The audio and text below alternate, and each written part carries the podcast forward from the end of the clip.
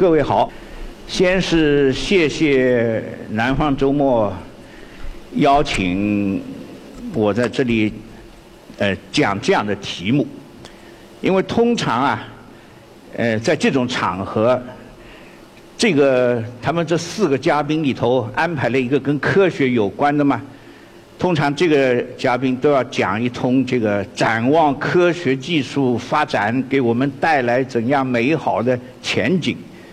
但是南方周末居然这个这个允许我讲这样的这个呃有点违反了这个潮流的这个题目，所以我我特别为这个向他们表示感谢。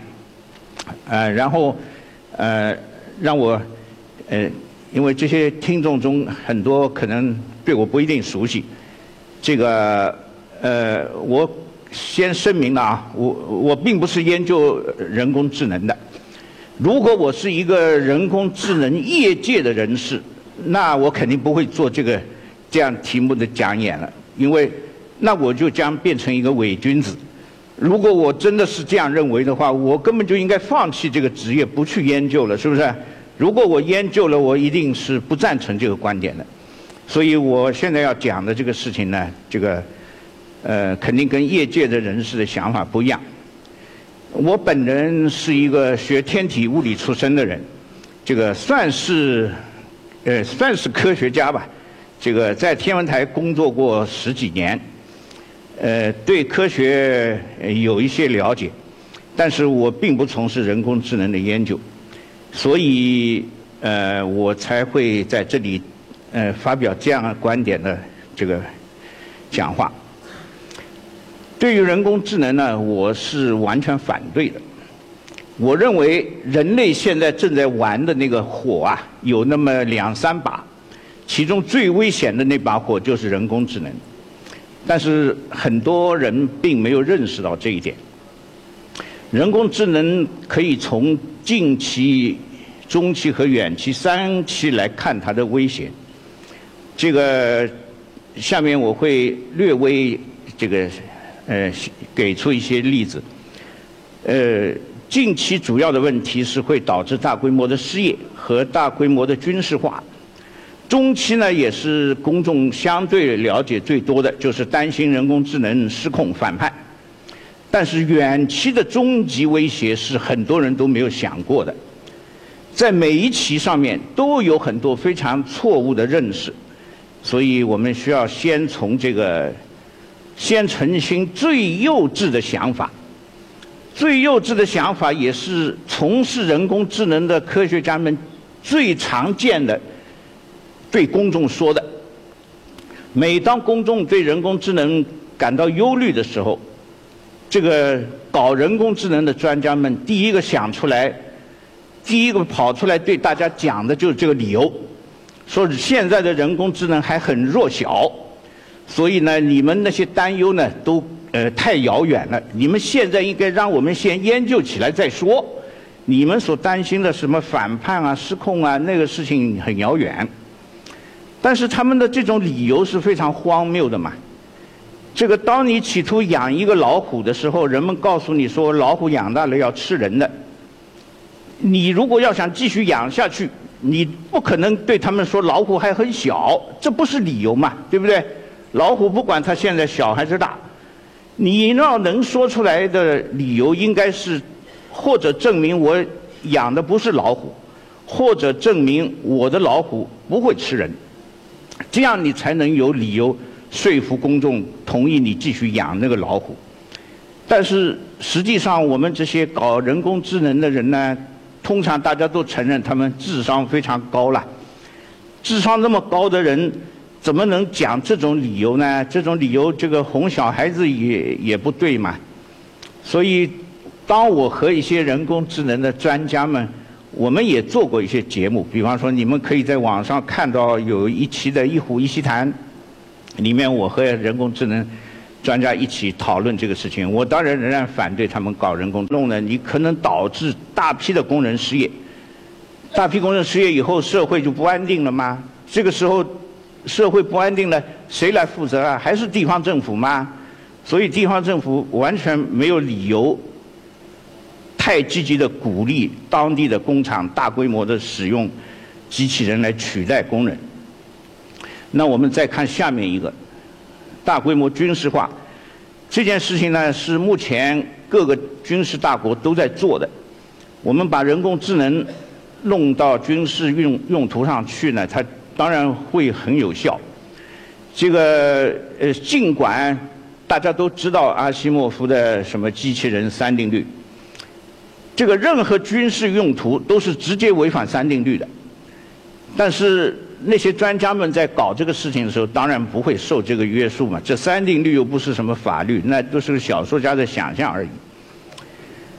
另外呢，用机器人用到军事用途上，它会还会带来更多的伦理问题。我举一个例子，比如说，我们今天决定往什么地方扔原子弹，这是我们人来决定的，这还不要紧。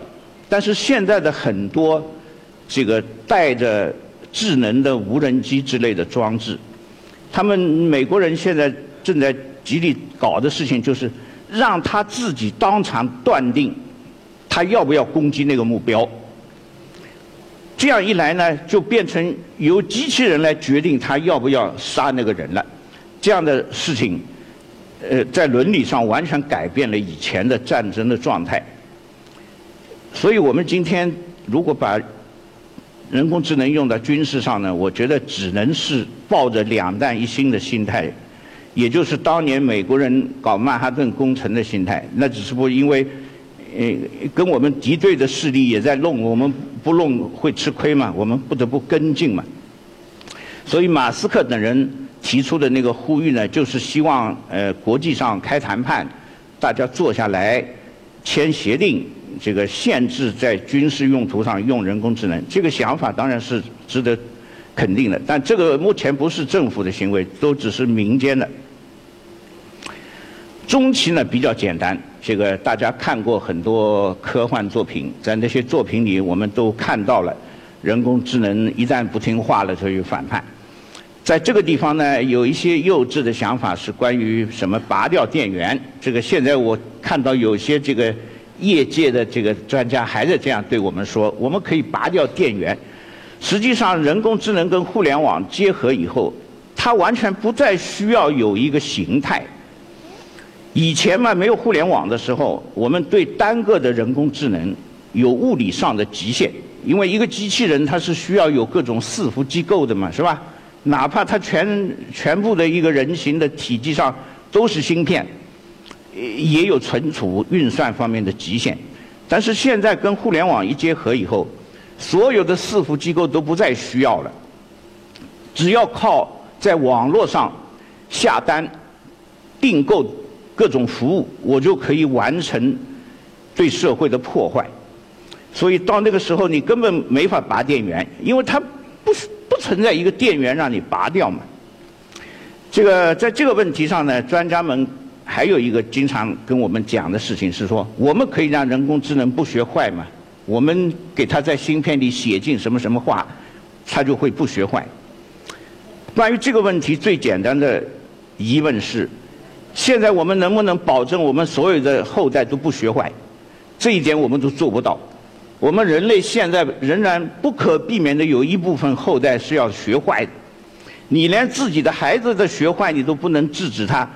他从你出那个孩子出生以后，你在家里在学校里，你不是一天到晚在给他灌输道德戒律吗？这样灌输的结果，他也你也不能保证他们全都听你这些道德戒律。更何况你现在造的人工智能，你还想把它造成比我们更聪明？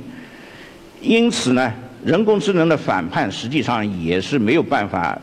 到目前为止，没有人能够给出一个。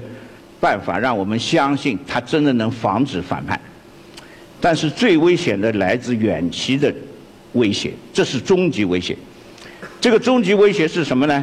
假定我们的人工智能一点都不反叛，他们全部听我们的话，全心全意为人民服务，结果你发现的是这个事情都由人工智能做完了，你活着干什么呢？为什么阿西莫夫会在他的小说里告诫说，依赖人工智能的文明都要衰亡了？因为你有了这样的人工智能之后，至善的、全能的、这个完全忠诚的，他把一切都给你做完了，你发现你活着毫无意义啊！你会变成行尸走肉，人类这个物种就会迅速退化，无论在体能和智能上都迅速退化。这样的话，对人类来说一点意义也没有了。这个实际上就是自掘坟墓。所以呢，最后我们的态度是什么呢？很简单，我我的态度已经考虑了我们现实的情况，就说我们把人工智能认识为，就好比大规模杀伤武器，两弹一星。我在给上面的报告中就是这样建议的：我们应该以搞两弹一星的心态搞人工智能，而最好的局面呢是，将来世界各大国。坐下来举行谈判，这个来进行限制。我们今天以搞两弹一星的心态搞出人工智能来，实际上为的是让我们能够争取更多的筹码，在这个谈判中获得一些比较好的条件。最多呢，呃，保留一点低级的人工智能，呃，但是我们要想办法防止它的进化。其实我们在生活中用了很多人工智能，比如说你现在在网上买一张飞机票、火车票，这个系统就是人工智能嘛。这一类人工智能呢，它如果不进化，其实问题不大。但是由于人工智能的进化，它有可能是以极快的速度进化的，所以这个进化它的过程我们很难操控。因此，我们能做的呢是严防它的进化。当然，我们能做到什么程度，这个事情很难说的。这不是符合我们的这个主题嘛？确定和不确定嘛？我们能确定的是，现在科学家憋着要搞人工智能；我们不确定的是，人工智能最后会不会毁灭我们？谢谢大家。